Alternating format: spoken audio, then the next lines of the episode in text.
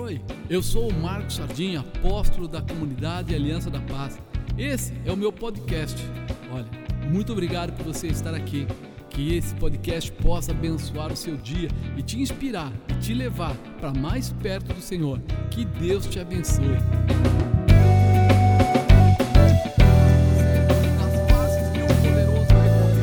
Diga assim, de um poderoso recomeço. Fala, eu creio. Olha o que diz aqui em Isaías 54, 17. Ele fala assim: toda ferramenta preparada contra ti não prosperará, e toda língua que se levantar contra ti em juízo, tu a condenarás. Esta é a herança dos servos do Senhor e a sua justiça que vem de mim, diz o Senhor. Ou seja, não tem nada que possa vencer você quando você estiver ligado ao Senhor, a Deus. Quando você entender que o teu provedor, que a, a, tua manifestação, ou onde você recebe a realização, ou a ajuda, ou o poder, ou a autoridade, é Deus.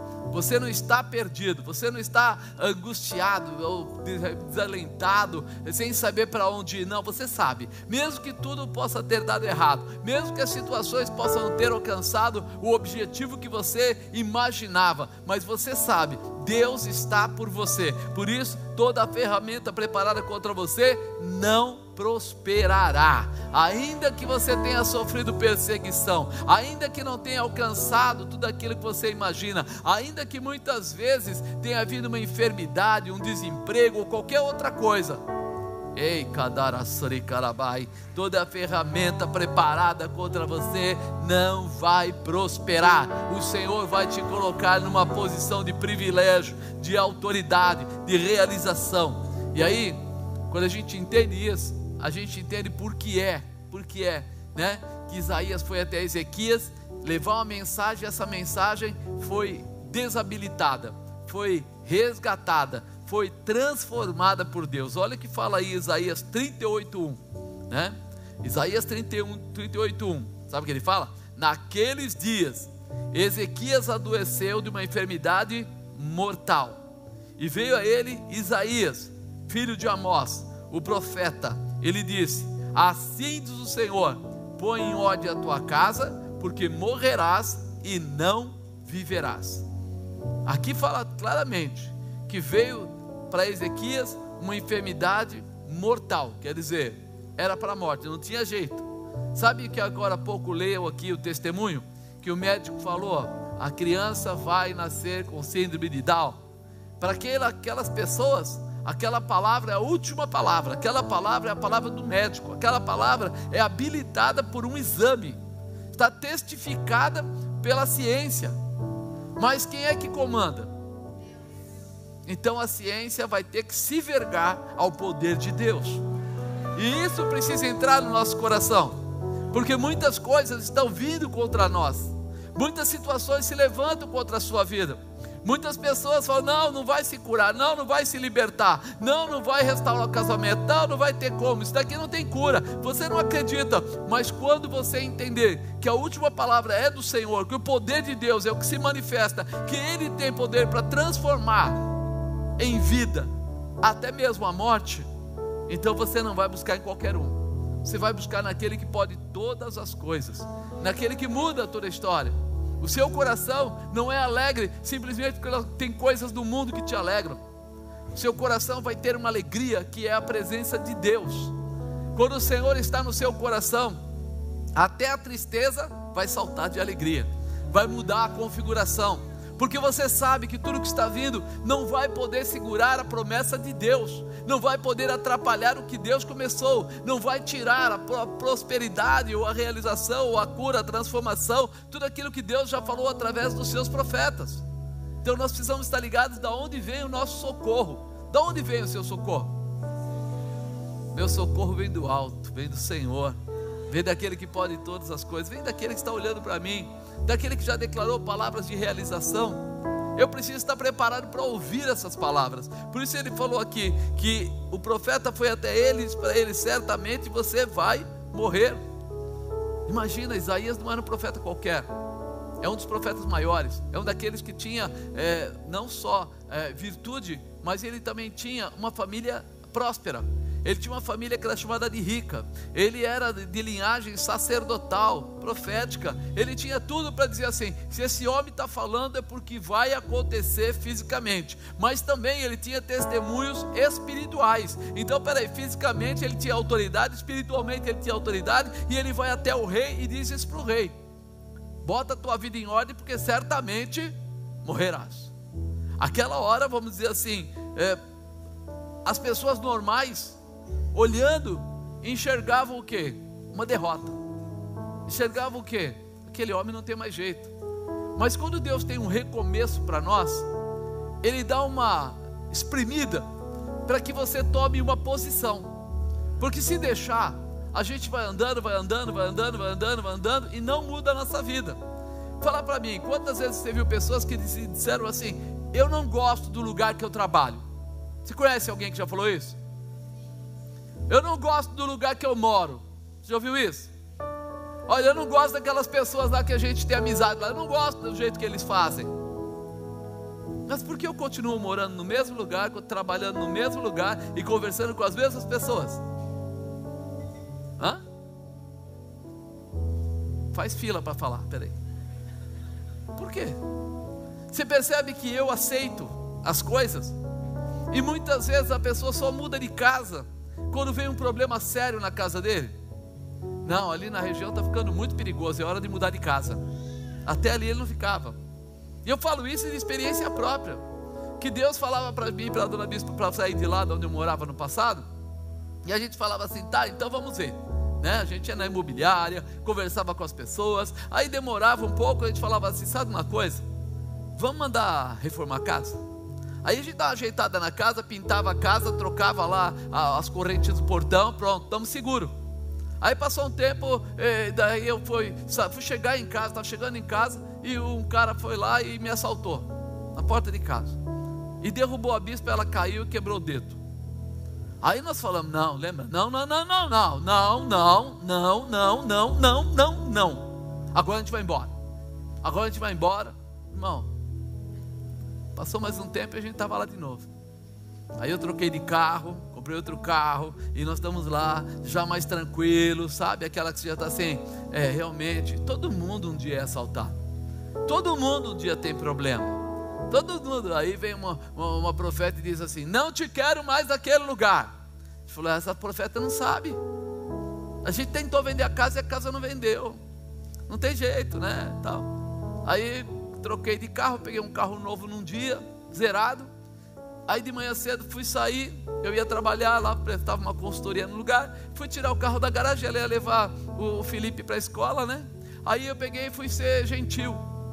Eu abri os dois portões, eram dois portões, eram duas folhas de cada lado. Eu abri o meu, abri o dela, tirei o carro para fora, veio dois caras, já botaram o cano na minha cabeça. Sai daí. Estou saindo. Você ia tentar fugir? Não ia não. Ia sim, não ia não. Vou dar um tiro na sua cabeça. Não, não vai não, pelo amor de Deus. Aí ele me falou, deu alarme. Não tem alarme, eu peguei o carro ontem, fui lá, catei. O cara, onde você vai? Vou pegar o documento. Peguei o documento e mostrei para ele. Falei, saiu ontem esse carro. Você é louco, não sei o que. Senta no chão, aquela coisa toda. Sentei no chão. Ela viu, se assustou, trancou a porta com eu para fora. O amor é um negócio lindo, irmão, mas o medo é maior que o amor. Fala assim: o medo é maior que o amor. É. Ela passou a chave na porta e deixou eu para lado de fora. E eu, ela falou, ligou para a polícia, ela levaram meu marido, foram levaram, não, eu estou sentado aqui na calçada, aqui, ó. Você fechou a porta, estou aqui, ó. O cara falou para ficar sentado, eu fiquei sentado. Aí foi tudo embora, aquela coisa. E aí acharam o carro em pouco tempo, nós oramos, graças a Deus, no mesmo dia lá, localizaram o carro, só perdi o computador, umas coisas minhas pessoais. Mas aí nós paramos e falamos assim: é verdade, Deus já falou várias vezes, e a gente continua batendo. Agora, agora, agora. Aí nós mudamos de casa. Fomos procurar uma casa para alugar, e ela falou para a pessoa: Ei, quer vender a casa? Eu olhei para ela e falei, acho que não entendeu, nós viemos aqui para alugar uma casa para sair de lá.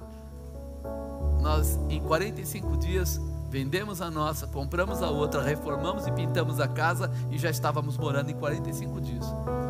E aí você vê que muitas coisas na vida da gente, nós ouvimos Deus falando, mas a gente não toma nenhuma atitude. Aí ele é obrigado a fazer o quê? Dar um fim. Ele fala assim: Eu preciso provocar um recomeço na vida dessa pessoa. Porque daqui a pouco ele vai levar um tiro e não vai enxergar. Porque já quebrou o dedo dela, já levou o carro, já levou outro carro, já fez tanta coisa e não vai mudar. A primeira coisa que eu, que eu pensei assim, Deus, eu estou voltando da igreja no primeiro carro que roubaram. Eu estava atendendo pessoas, estava lá na sua obra, fazendo a sua vontade, debaixo do seu desejo. Hoje eu atendi umas sete pessoas. Eu vim para casa para tomar banho e para voltar para pregar à noite. Era coisa assim, eu chego em casa seis da tarde, sete e meia está na igreja de novo. E nesse inteirinho fui roubado na porta da minha casa. Então a primeira coisa que vem é assim: Deus, por que o Senhor permitiu? Quase que eu ouço ele falar: Não permiti, não, fui eu que mandei. Fui eu que mandei, para você parar com essa besteira aí, sair desse lugar. Estou mandando falando para você sair, você não sai. Então eu vou ter que fazer alguma coisa um pouco mais ágil com você. É isso que nós não conseguimos entender. Todas as coisas cooperam para o bem daqueles que amam a Deus. Tem alguém que ama Deus aí? Então não tenha medo da dificuldade. Tenha convicção que Deus dá o recomeço exatamente quando vem a dificuldade. Quando ela aparece, o próximo passo é Deus dizendo para você: Vou te levantar, vou te estabelecer. Só que você precisa conhecer essa manifestação. Por isso que eu coloquei aí para você, né, fases de um poderoso recomeço. Primeiro, relacionamento com Deus. Isso é básico para tudo para a nossa vida que somos cristãos relacionamento com Deus. Então virou Ezequias o rosto para a parede e orou ao Senhor. Você viu Ezequias chegar lá e falar assim: me chama cinco profetas, dois sacerdotes, mais cinco tangedores. Não, não. Ele sabia que nenhum daqueles caras podia resolver o problema dele, por quê? Porque se veio o profeta em nome de Deus para dar uma declaração, então só Deus podia mudar essa declaração. Então o que adiantava ele falar com Isaías? Que adiantava ele falar com, com outro profeta qualquer? Se é Deus, então a resposta vem de Deus. Então ele virou o rosto para onde? Para a parede. Porque ele não queria nada que interferisse com a intimidade dele, com a busca dele. E nós muitas vezes procuramos amigos para a gente chorar no ombro, procuramos amigos para dizer para ele assim: sabe, eu estou passando uma fase, eu não consigo nem orar direito, eu estou assim, eu começo a achar que tem gente que vai me ajudar. Você já procurou a parede? Vai ter um glória a Deus lá no fundo. Alguém procurou a parede, mas o resto ninguém procurou a parede. Porque o pessoal fala: o que, que eu vou fazer com uma parede? Com a parede você não vai fazer nada, mas você vai deixar de olhar para todo mundo para poder colocar sua mente ligada no trono da graça, na presença do Deus vivo. Foi isso que ele estava fazendo ali. Ele tirou os olhos dele das coisas comuns, do reinado dele, do poder dele, da atitude dele, das amizades dele, de tudo que ele tinha, para colocar agora a mente dele envolvida diretamente num relacionamento especial com Deus. Por isso ele virou para a parede. Quantas pessoas têm enxergado o fim de várias coisas da sua vida, mas têm procurado caminhos alternativos e não têm conseguido alcançar o seu objetivo? Amado, não existe caminho alternativo para cristão. Você é cristão? Não existe caminho alternativo. Sua saída é o Pai, o Filho e o Espírito Santo de Deus. Ele é a verdadeira saída. Ele é aquele que tem a resposta que você precisa. Ele é aquele que tem o poder para desfazer qualquer coisa. Quando você tem um problema com homens, você pode procurar alguém que interceda nesse relacionamento. Quando você tem um problema que é mais profundo, ou seja, vida, morte, etc., é Deus. Porque só Ele pode parar aquilo que a estrutura, né, vamos dizer assim, original, precisa de autoridade. Deus pode, Deus tem e Deus faz. Por isso, o melhor é reconhecermos que o nosso Deus pode todas as coisas, que nossa dependência está totalmente em Deus. Diga: minha dependência está em Deus. Não está no patrão, não está no dinheiro, não está no político, não está no amigo, não está na namorada, não está, não, não, está em Deus. Porque se eu entender isso, todo o restante pode vir. A Bíblia diz assim: buscai a Deus e a sua justiça, e as demais coisas. E as demais coisas? Mas eu tenho que buscar quem? e a sua. Você entendeu? É isso que ele entendeu aqui. Isaías entendeu esse mistério. Eu agora não preciso de amiguinho. Eu agora não preciso de profeta. Eu agora eu não preciso nada disso. Eu preciso de Deus. Se eu preciso de Deus, os meus olhos têm que parar de ficar caçando e ir diretamente ao Senhor. Se para isso eu preciso virar o rosto para a parede, então vou virar. Se para isso eu preciso colocar a boca no pó, então eu vou colocar. Se para isso eu preciso ficar à noite, de madrugada, orando, eu vou tirar um horário que ninguém vai me atrapalhar. A bispa tem esse hábito. Eu pego a palavra de tarde, eu pego a palavra de manhã, eu pego a palavra qualquer hora assim durante o dia. Ela não, ela gosta da noite. Então ela faz o quê? Espera chegar mais ou menos 11 e meia, por aí da noite. Aí ela vai lá para o canto dela. Aí ela pega lá as coisas. Às vezes ela vai até no meu escritório, rouba o meu lugar, bagunça tudo. Mulher bagunça demais. Mexe nos meus livros. Mas ela vai lá, senta lá, monta os negocinhos dela lá e passa a noite inteira. Eu vou vê-la novamente, às vezes 5 horas da manhã. Já cheguei a encontrar com ela às 7 horas da manhã, sem dormir, direto. Porque ela fala assim: eu preciso de um momento com Deus. E quando ela fala um momento com Deus, ela não quer nem o gatão dela. É. Por mais, mais que eu seja lindão, maravilhoso, é, vou querer levar café, às vezes eu quero aparecer com biscoito, ela fala, não sobe. Eu paro na escada, porque o meu escritório fica no último andar da casa, e eu paro lá, e quando ela fala, não sobe, eu falo, ela está com Deus, se eu subir, posso perecer. Não vou não, vou ficar aqui embaixo mesmo. Por quê? Porque ela está tendo um particular, ela não quer ser interrompida. Isso é algo que nós precisamos aprender. Quando Deus está falando, irmão, não interrompe, porque Ele gosta de falar do começo, do meio e do fim. Ele fala do projeto, mas Ele fala das estratégias do projeto. E nós precisamos estar abertos para isso. Esse rei, ele descobriu na hora: espera aí, eu não preciso de nada, eu não preciso de ninguém, eu preciso realmente falar com Deus. A partir de hoje você vai falar com Deus? Apóstolo, eu não consigo ficar acordado a noite inteira. Ah, faz o que eu fiz uma vez e cometi um engano. Deus, se o Senhor quer falar comigo, o Senhor vai me acordar às três horas da manhã. Meu irmão, deu um chacoalho, eu acordei. Ouvi um barulho na janela, fui olhar, não tinha nada. Voltei, negócio estranho, deitei de novo, fiquei olhando para a janela, nada. Comecei a dormir, o negócio de novo. Eu levantei de novo, fui até a janela, voltei a deitar de novo, fiquei olhando para a janela, a porta tremeu. Falei, caramba, o negócio está feio aqui. Aí que eu lembrei, olhei para o relógio, que horas eram? Pode levantar, porque você falou para ele te acordar, ele te acorda. E se você for dormir, você vai ter medo. Você vai ter medo. Porque vai tirar a sua paz. Porque você chamou ele para conversa ele fala: Estou aqui, agora vamos levar um lero. Agora o papo é profundo. Como diz aí a, a rapaziada, o papo é reto. É logo né, na cara. E aí você vai fazer pergunta e ele vai responder. Ele vai responder. A bispa, logo no começo da nossa conversão, foi pedir para Jesus sentar do lado dela, né? Não, não, eu vi dizer aí que pode pedir. Então ela foi lá e falou: Senhor, eu estou sentada aqui e eu quero falar com o Senhor. E se o Senhor está aqui mesmo, senta aqui do lado. A cama baixou. Ela pulou em cima de mim. Eu falei: é, O papo é de vocês dois, eu estou de lá de fora. Essa conversa é de vocês, relacione-se. Né? Amado, o seu Deus é muito mais maluco que você. Se você chamar, ele vem. Se você falar, senta, a cama baixa. Se você falar, Senhor, me dá um sinal que o Senhor está presente, te cuida, que você vai tremer na base.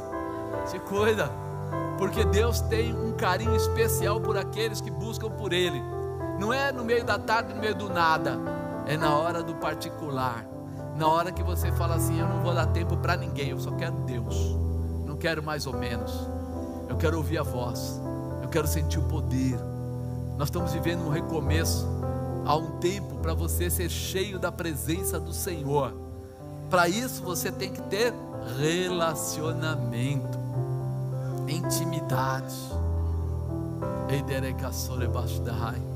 Ele está buscando aqueles que o adorem em espírito e em verdade.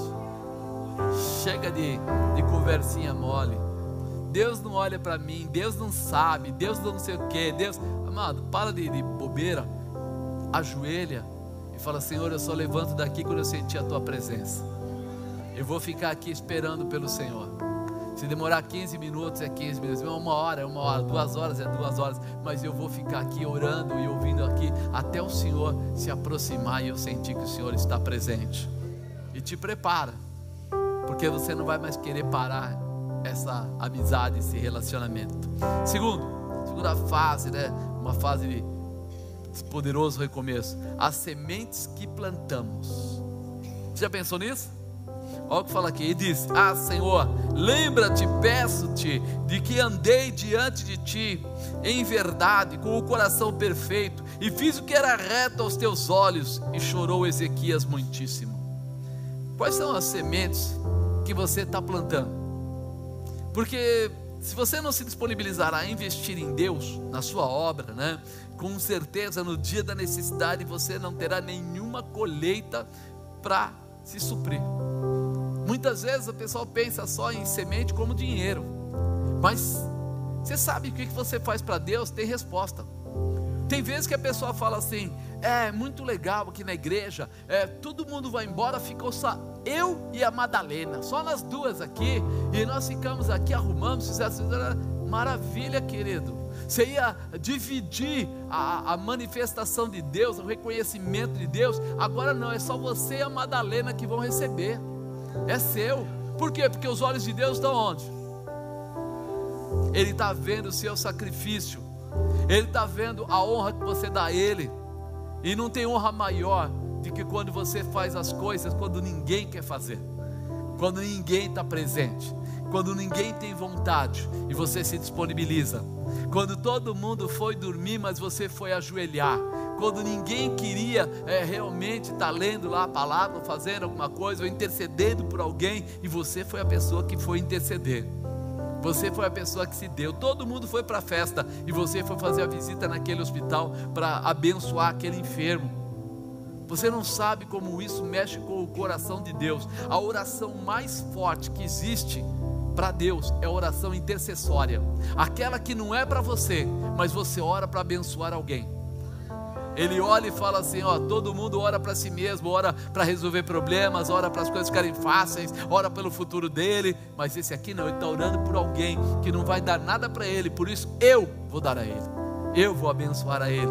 Por isso as sementes que você é, é, planta são aquelas que você colhe e você não percebe isso. Ele virou o rosto dele para a parede e começou a declarar tudo aquilo que ele havia semeado tudo aquilo que ele havia realizado. Se você não tem feito a lição de Deus, né, aquela que ele tem ensinado, é, com certeza, no dia da dificuldade, a sua força será pequena. Mas se você faz, você começa a ter essa autoridade. A gente costuma dizer que semear é uma escolha, né? O colher, não. Porque aquilo, a Bíblia diz, aquilo que você semear, isso também você colherá. Então toda vez que você semeia, você pode escolher, eu semeio ou não. Mas se você semear, automaticamente você vai ter uma colheita. Tudo aquilo que você faz, tudo aquilo que você obedece a Deus, você pensa que não está acontecendo nada, mas está acontecendo tudo. Você pensa que o Senhor não está vendo, mas todos os nossos comportamentos são registrados. Ele consegue saber quantos fios de cabelo você tem na sua cabeça. Então imagina que ele sabe bem quem você é, conhece bem o seu caráter, sabe bem quais são as suas dificuldades, da onde você saiu, qual é o teu propósito, como você tem levado a sério as coisas dele. Por isso nós temos que tomar cuidado, porque as nossas sementes, elas vão trazer resultados. Se você semeia no mundo, do mundo você colherá. Se você semeia do Espírito, do Espírito você colherá. Isso está na sua Bíblia. Aquilo que você fizer vai ter a resposta da, da, da razão que você semeou, daquilo que você plantou. Então nós oramos, nós clamamos, nós às vezes somos taxados de bobo. Somos. Quantas vezes o pessoal acha assim, e esse crente é xarope? E esse crente aí, ó, nossa, só vai na igreja. E agora não pode nem se prostituir, sabe? Ele não pode ter um namorinho mais legal, ele não pode isso, ele não pode aquilo. E parece até uma perda perante o mundo. Mas você não está semeando no mundo, está semeando no espírito. A tua resposta não vai vir de alguém simplesmente do mundo. Deus pode usar qualquer pessoa no mundo para colocar respostas da sua vida. Mas a tua resposta, a base dela vem do céu. A ordem dela vem do céu. E Deus vai fazer isso de uma forma especial. Diz que Deus permite o, o ímpio prosperar para abençoar o justo. Está lá em Provérbios. E você às vezes não percebe isso. Você fica olhando lá, olha lá, aquele, aquele ímpio está prosperando, fica tranquilo. Deus vai fazer ele ter coisas muito boas para entregar para quem? Para você e para aqueles que estão do lado do justo, daqueles que estão debaixo da palavra de Deus. E às vezes você não entende isso. Às vezes você fica preocupado, deixa lá, irmão. Deus está operando. A tua parte é colocar a tua semente, porque nesse relacionamento, um dia você vai se apresentar perante Deus pode até ser depois de sair dessa terra, e Ele vai olhar o que você semeou. Ele vai falar para você: Mostra-me as tuas mãos. Deixa eu ver o que você fez. E aí, diante disso, que veio os galardões. Mas ainda aqui na terra, a gente sabe, você busca Deus, sua justiça, e Ele te entrega muitas coisas, cuida de você. Então se liga nisso. Que, quais são as sementes que vocês estão plantando? Terceiro, ser reconhecido por Deus. É muito importante saber que Deus está olhando para nós e Ele reconhece você pelo, por aquilo que você realizou, por aquilo que você está realizando. É fato, o pessoal costuma sempre usar aquele versículo: pela graça sois salvos, e é verdade. Jesus foi para a cruz e pagou com a vida dele né, a nossa salvação. Ele não cobrou isso de nós, ele pagou. Mas espera aí, eu preciso ser reconhecido por Deus. Eu preciso aceitar a Jesus como meu único e suficiente Salvador. Ou seja, quando eu fizer isso, Ele passa a ser o meu Senhor. Ele é o Senhor da minha vida. Então minha vida não é mais para andar de qualquer jeito, de qualquer forma, de qualquer maneira. Eu a partir de agora ando junto com aquele que é o meu Senhor, com aquele que me salva, aquele que me guarda, aquele que me protege. Eu sou reconhecido por Deus. Olha o que ele falou aqui. Então veio a palavra do Senhor a Isaías dizendo: Vai e dize a Ezequias: Assim diz o Senhor, o Deus de Davi, teu pai: Ouvi as tuas orações e vi as tuas lágrimas, e eis que acrescentarei aos teus dias quinze anos. Livrar-te-ei das mãos do rei da Síria, a ti, a esta cidade, eu defenderei esta cidade. Ele não está dizendo assim, ó, você apareceu agora, fiquei com dozinha de você, vou te ajudar. Não, não. Ele, quando vai falar, ele fala assim: é, Assim diz o Senhor, o Deus de Davi, teu pai. Ouvi a tua oração. Quer dizer, ele reconhece quem era o pai dele, ele reconhece a oração dele, viu as lágrimas dele e diz: Vou acrescentar 15 anos a você. Ele olha, ele reconhece, Deus reconhece você. Ele sabe quantas vezes você orou para que as pessoas fossem abençoadas, quantas vezes você tentou abrir mão do pecado, do engano, quantas vezes você foi ludibriado, quantas vezes você sofreu, como você tem andado, que você tem lutado. Ele conhece todos os seus comportamentos. E é em cima disso que você vê a resposta aqui. E mais, ele fala assim: sabe o inimigo que tem lutado contra você? Livrar-te-ei das mãos do rei da Síria. Você a tua cidade e eu defenderei essa cidade. Ele não falou só dele, falou dele e de todo o povo que estava embaixo da orientação dele. É como se Deus dissesse para você: Vou abençoar você, vou abençoar o seu marido, a sua esposa, vou abençoar os seus filhos, vou abençoar tudo aquilo que for seu, tudo que estiver ligado a você, vou abençoar. Aí você fala, mas por quê? Ele fala, porque eu vi quantas vezes você chorou, quantas vezes você orou, quantas vezes você clamou, quantas vezes você ajudou pessoas, quantas vezes você orou por outras pessoas. Tudo que você fez pela minha casa, eu reconheço. Por isso, eu vou abençoar você. Nós precisamos estar abertos para isso, para ser reconhecido por Deus. Quantas vezes você chega num lugar e as pessoas te reconhecem? Quando você fala o teu nome, as pessoas falam: Ah, aí você então, eu não conhecia pessoalmente, mas eu sei quem é você. A gente vê às vezes milagres acontecendo na igreja, e a gente vê, o pessoal coloca aí na, na folha, Agradeço ao pastor tal, ao pastor tal, às vezes ao apóstolo, à bispa, ao líder. Nós temos esses agradecimentos. Mas muita gente às vezes não sabe nem quem é a pessoa, nem quem é, é, vamos dizer assim, aquele líder, não tem muita intimidade com isso. Mas os olhos de Deus estão passando por nós. Ele tem essa intimidade. A gente às vezes pensa assim, mas quem vai saber do que aconteceu? Na outra igreja, uma, uma, uma feita lá, uma pessoa, ele final de uma vigília, ele morreu dentro da igreja e nós ali oramos por ele e ele foi curado. E voltou e ficou verde lá por uns dois, três dias a pele dele. Tinha uma médica no lugar, colocou o estetoscópio, disse: Pastor, fica tranquilo, nós o perdemos, não perdemos coisa nenhuma, nós vamos orar e vamos clamar. E ele voltou. Ela ele não tinha mais pressão, não tinha batimento cardíaco, já tinha zerado, mas ele voltou e pôde ter vida novamente.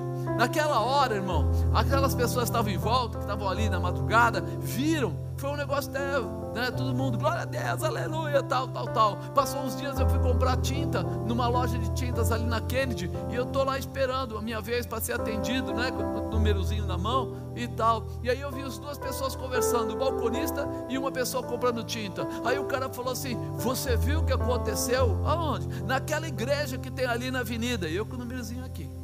E aí falou assim: lá o cara morreu dentro da igreja, é, tinha uma médica, cara eu conheço o cara, meu amigo e tal, tal, tal, tal, tal. Aí o pastor estava no altar, desceu, foi lá, impôs as mãos, fez uma oração, clamou ao Deus dele, e o cara voltou. Aí o cara, ah, nossa, meu, que não sei o que. Aí, viraram para mim, você imagina um negócio desse? Eu falei. Imagina. Foi forte, né? Ele falou, forte? Meu, se eu estou no lugar, nem sei o que acontece. Eu falei, eu também. Nem sei o que acontece. Amado, as marcas, elas são firmes. Os olhos de Deus reconhecem. As palavras que são lançadas na terra estão vagueando, estão andando por aí. Tem testemunhos aqui que vão correr a terra. Vão correr a terra. Ontem, ainda ontem à noite, eu lembrei dois testemunhos, né? Um do filho da irmã Raquel, da pastora Raquel, e outro de uma outra parente da pastora Talita, com o mesmo caso, que chegou falando que tinha essa enfermidade, o médico já declarando vai ser assim, assim, assim. Aí viemos, oramos e os dois casos houve cura. Agora nós não temos mais dois casos, nós já falamos, podemos falar de três casos que teve cura. Então nós temos que estar preparados porque o nosso Deus reconhece, Ele sabe quem você é, Ele sabe a tua luta. Apóstolo, eu orei, mas não aconteceu nada. Ele não vai falar que você curou, porque quem cura é Ele, mas Ele vai falar que você orou. A sua parte é fazer a oração. Se vai ter um milagre ou não é Deus. Mas a parte da gente é orar, a parte da gente é não se intimidar pela dificuldade, mas ir para cima do problema.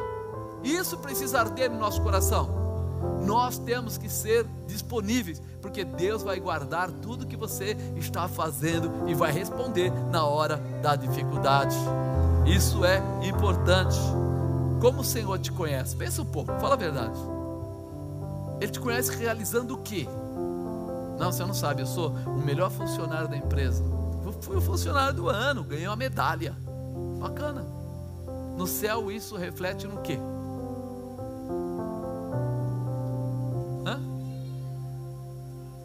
Infelizmente nada. Não, não, eu sou o cara que pinta quadro como ninguém pinta. Legal, quando você morreu, alguém vai comprar o quadro, vai ficar mais caro e todo mundo vai dizer que ele era um bom pintor. Mas sempre depois que morreu, você viu que o cara está vivo, o quadro dele não vale quase nada, mas depois que ele morre, o quadro passa a valer. Pode ser até um quadro safado, manchado, borrado, mas daí ele vira, ó, oh, grande, mas morreu. Não tem mais nada a pedir por aquilo. E nós?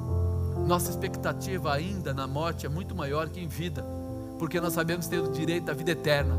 Nós somos reconhecidos aqui, mas seremos muito mais reconhecidos ainda lá, na presença dEle. Nós não somos um quadro que vai se valorizar pela morte. Nós já fomos valorizados antes da morte, porque Jesus Cristo pagou o preço da nossa vida.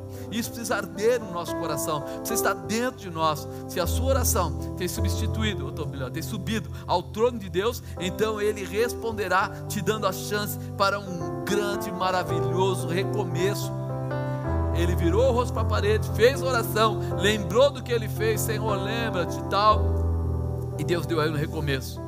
Torne-se íntimo de Deus. Jesus falou algo sobre isso, o que ele falou em João 15. 15, 14, né? Vós sereis meus amigos, se fizeres o que vos mando. Já vos não chamareis servos, porque o servo não sabe o que faz o seu senhor, mas tenho-vos chamado amigos, porque tudo quanto ouvi de meu Pai vos tenho feito conhecer. Amigo, relacionamento, intimidade, feito conhecer, sabe? Viver com aquilo, participar. Deus, através de Jesus, nos deu essa capacitação. Ele nos habilitou de uma forma especial a conhecermos as suas manifestações e vivermos dela. Deus quer te contar coisas tremendas. Esteja disposto a viver esse comportamento para poder recomeçar. Diga, eu quero recomeçar. Eu quero viver essa autoridade. É? Suas orações com certeza têm ecoado no coração de Deus. Quem aqui é de oração? A sua oração mexe com Deus. Não para, apóstolo, mas eu, eu sou ruim de oração, eu oro assim, do meu jeito. Meu irmão, ore do jeito que você quiser, ore da maneira. Um dia uma pessoa fez uma pergunta assim, num trabalho que a gente estava fazendo. Ele perguntou assim: Mas como eu tenho que orar? De joelho, com a testa no chão, de ponta cabeça? Eu falei, cara, ore do jeito que você quiser, mas ore. Se quiser orar deitado, deite, mas não durma. Se quiser é, orar de joelho, ajoelhe e ore. Faça o que você quiser, mas chame a atenção de Deus. Porque tem gente que fica preocupado, mas eu posso orar no chuveiro, eu estou lá sem roupa. Deus conheceu você quando nasceu com o que? De smoke? Alguém nasceu de smoke aí? Não, né? Acho que ninguém. Espera aí, meu irmão. Você acha que Deus está preocupado com a roupa que você está usando? Ele está preocupado com a intimidade que você está declarando. Como é que você está naquele momento? O que é que você está falando? Oh, espera aí. Apóstolo, eu tenho dificuldade assim para começar. Leia um salmo. Leia ali alguns versículos. Comece a buscar intimidade. Quando eu comecei a orar na minha vida, eu não sabia cantar, né? não sabia fazer muita coisa, então eu sentava no chão com a Bíblia de um lado, aquele livrinho da harpa do outro. Imagina, irmão, eu não sabia ritmo nenhum, não sei até hoje. Mas eu pegava e fazia o meu ritmo. Ainda bem que não tinha ninguém para olhar o que eu estava cantando, porque os ritmos eram os meus ritmos. Mas dentro em pouco começava a arrepiar o cabelo, eu sentia a presença, começava a chorar. Às vezes a bispa acordava, olhava para mim e falava assim: O que está acontecendo aí? Você está mal? Você está bem? Está não sei o quê? Falei, Tome de novo para eu continuar a chorar aqui em paz, né? E tal. Por quê? Porque você precisa começar. O Espírito Santo de Deus vai te tomar. E quando o Espírito Santo tomar você, aí, meu irmão, essa conversa já entra numa dimensão. Sabe aqueles amigos que sentam na cama para conversar? Você vê aí, às vezes, meninas, meninos que ficam a noite inteira conversando. Você fala, mas que tanto assunto eles têm? Eles se veem quase todo dia, conversam todo dia, todo dia tem assunto para conversar. Eu lembro da minha mãe falando isso para gente.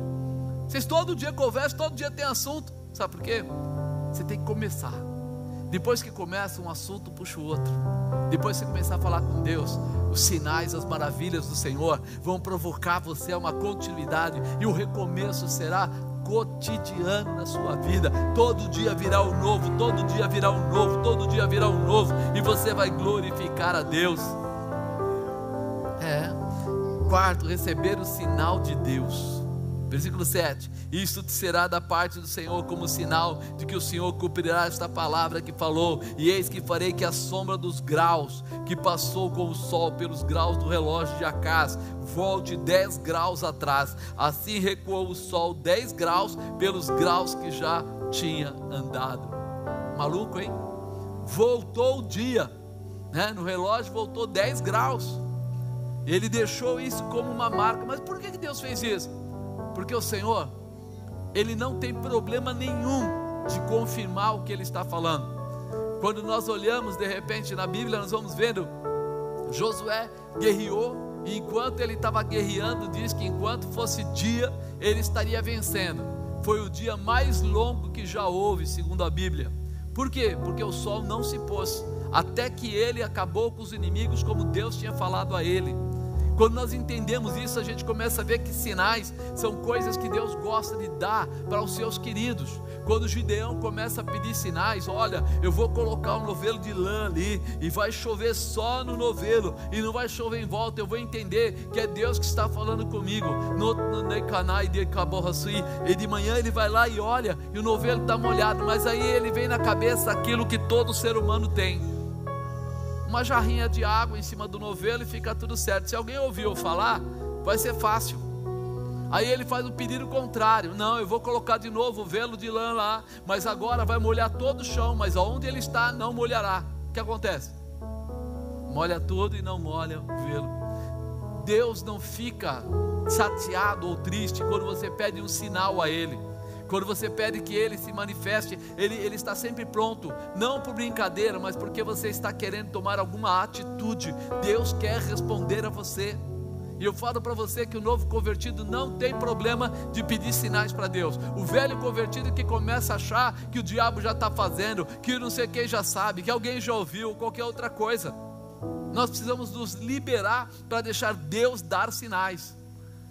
Eu ia fui para uma feira em São Paulo, no começo da minha conversão, chegou lá eu tinha que contratar um profissional.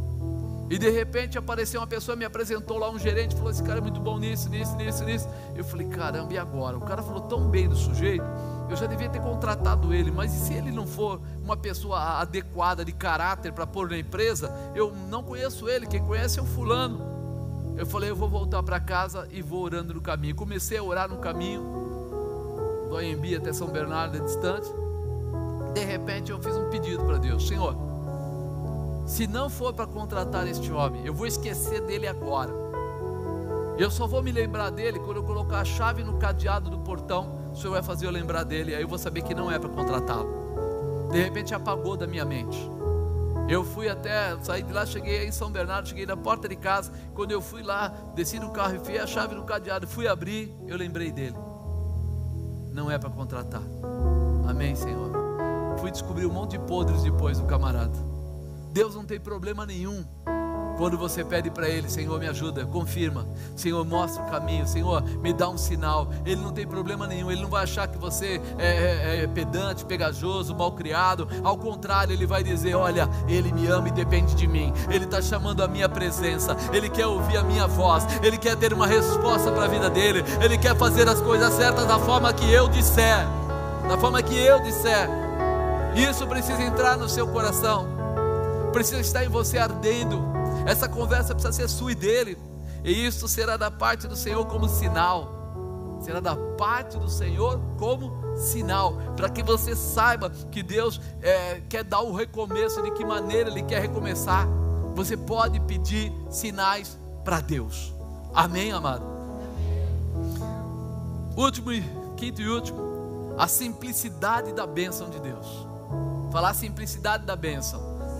Às vezes nós estamos procurando respostas de coisas, sabe? O que precisa? Não, eu precisaria ter muito dinheiro. Não, eu precisaria saber muito. Não, eu precisaria de ajuda de muitos amigos. Eu precisava disso, daquilo. Você começa a colocar tantas coisas, porque você acha que, imagina, o rei recebeu uma palavra profética sobre ele de morte. Não, eu preciso de alguma coisa muito, muito sofisticada. Mas olha o que fala o versículo 21. E disseram Isaías: Tomem uma pasta de figos e ponha como emplasto sobre a chaga, e sarará. Uma palavra de morte, sem cura, vai morrer mesmo. Aí Deus manda Isaías voltar e dizer para ele: Vou te dar mais 15 anos, para você saber que eu vou fazer os graus do relógio, vão voltar 10 graus. Mas, além disso, para que haja cura nessa tua enfermidade, você vai fazer o seguinte: vai pegar figo, vai amassar, vai fazer uma pasta de figos com azeite lá e vai colocar em cima da enfermidade, e você vai sarar. Amado, você imaginou alguém chegar para um canceroso, alguém chegar para alguém em fase terminal e dizer para ele assim: coloque duas colheres de, de açúcar dentro do copo mexa aquela água e tome, porque você vai ser curado. O que, que você diria? Bebeu, está com problema. Com certeza esse cara é louco, não tem como. Água com açúcar cura? Emplasto de figo cura da morte? Quando vem de Deus, cura, irmão. Quando vem de Deus, cura. Porque eu já vi curas acontecerem, já Deus fez isso comigo, de colocar duas, três gotinhas de azeite é, ungido, consagrado na água e fazer a pessoa beber. E ela tinha problemas graves de hemorragia no estômago e, e ser curado. Mas se for no médico perguntar, o médico vai dizer: nem faça isso, você é louco. Vai pegar um azeite que tem até um cheiro meio perfumado, vai colocar na água e tomar, já está ruim do estômago, vai ficar pior ainda. Mas aí nós entramos nos atos proféticos. Nós entramos aonde a manifestação de Deus é poderosa, aonde a palavra de Deus é maior, aonde a declaração de Deus, ela não volta atrás, ela nunca vai voltar vazia. E é isso que precisa entrar no nosso coração. As coisas que Deus faz para bênção são simples. O profeta mandou você orar três noites e você fala assim: É, mas não vai adiantar nada, não vai mudar a minha situação, ele não sabe o que eu estou passando. Você não sabe o tamanho do Deus que está falando com você, meu amado. Está usando alguém que talvez seja simples, mas está dando a você direção. Manda você ungir as portas e as janelas da casa. Você fala: O que vai mudar isso? Tudo, tudo. Quando de repente, naquele aquele período, onde falou: você vai matar o cordeiro, vai pegar o sangue, vai passar é, na verga da porta, e a morte vai passar por sobre aquela casa, mas não vai entrar. Você vai falar: que loucura é essa? Desde quando uma marquinha de sangue na porta vai segurar agora o espírito da morte? Era profético, estava debaixo do poder de Deus, era a palavra do Senhor, era a verdade de Deus. Então ali encerra Ali encerra pelo quê? Pela fé. Quando falou até mesmo para aqueles hebreus, vão lá e pedem para os vizinhos ouro. Já pensou? Você está saindo do lugar, todo mundo está contra, eles já estão com raiva de você, vai lá e pede ouro, e todo mundo dá ouro. E eles saem lá lotados de ouro. E aí você começa a falar: que loucura é essa? Sabe o que acontece? A simplicidade da bênção de Deus é totalmente contrária ao que a gente aprende no mundo. As coisas que você aprende no mundo, alguém diz assim: você só vai ser muito próximo se você tiver uma grande empresa, se você for um ótimo profissional, se você for muito sábio. E aí de vez em quando você conhece pessoas aí que não são estudadas, mas que se agarram em Deus.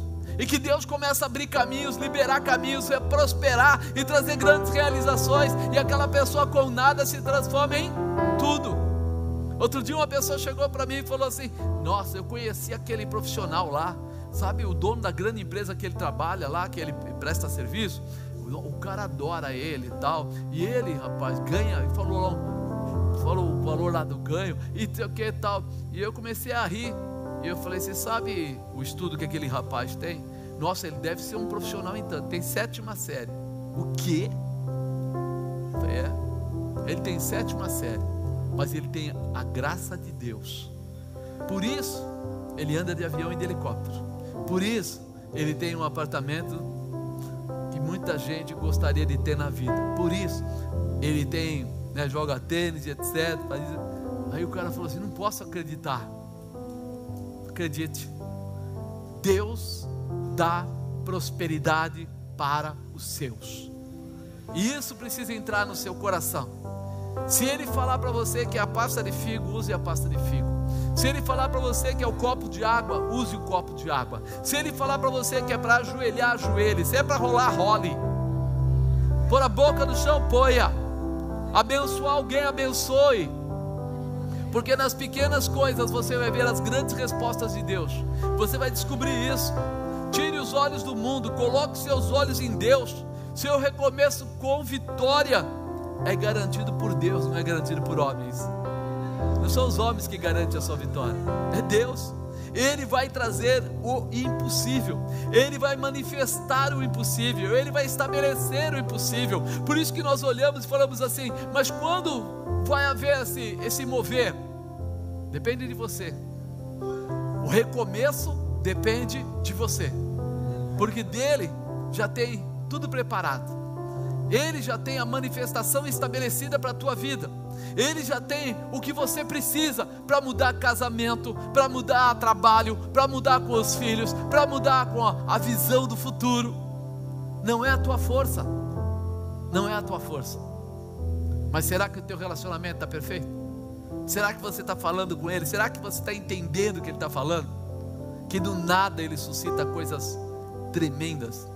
Do nada. Que ele vai buscar aonde você não espera. Que ele mexe às vezes dentro de você para você falar com uma pessoa e você fala assim, mas para aquela não adianta. Imagina Neemias falar com o rei. Copeiro pedir para o rei carta, matéria-prima para reconstruir Jerusalém lá, reconstruir Judá, né? Trabalhar naquela região. Peraí, ah, era um algo totalmente diferente. Levantar de repente eh, Esther para salvar a população toda, os judeus todos algo diferente. Deus ama trabalhar com coisas pequenas. Deus ama trabalhar com a pessoa carente. Deus ama trabalhar com o necessitado. Deus ama trabalhar com aquele que não pode nada. Depende, depende só de Deus. Deus ama trabalhar. Quando você começar a olhar os nossos pastores, você vai começar a entender o que eu estou falando. Ali tem muita gente que passou por dificuldades fortes passaram por religiões, passaram por uma porção de coisas ali, que você vai falar assim: não é possível alguém mudar de vida assim. Não é possível. E aí você fala: por que aconteceu? Porque Deus, Ele pode deixar a pessoa sofrer um tempo, mas quando Ele percebe que a pessoa está buscando por Ele, Ele vai lá e levanta, reestabelece, prospera. Na pasta de figo muita gente ainda vai ser curada aqui. É, na, vou falar da, da simplicidade.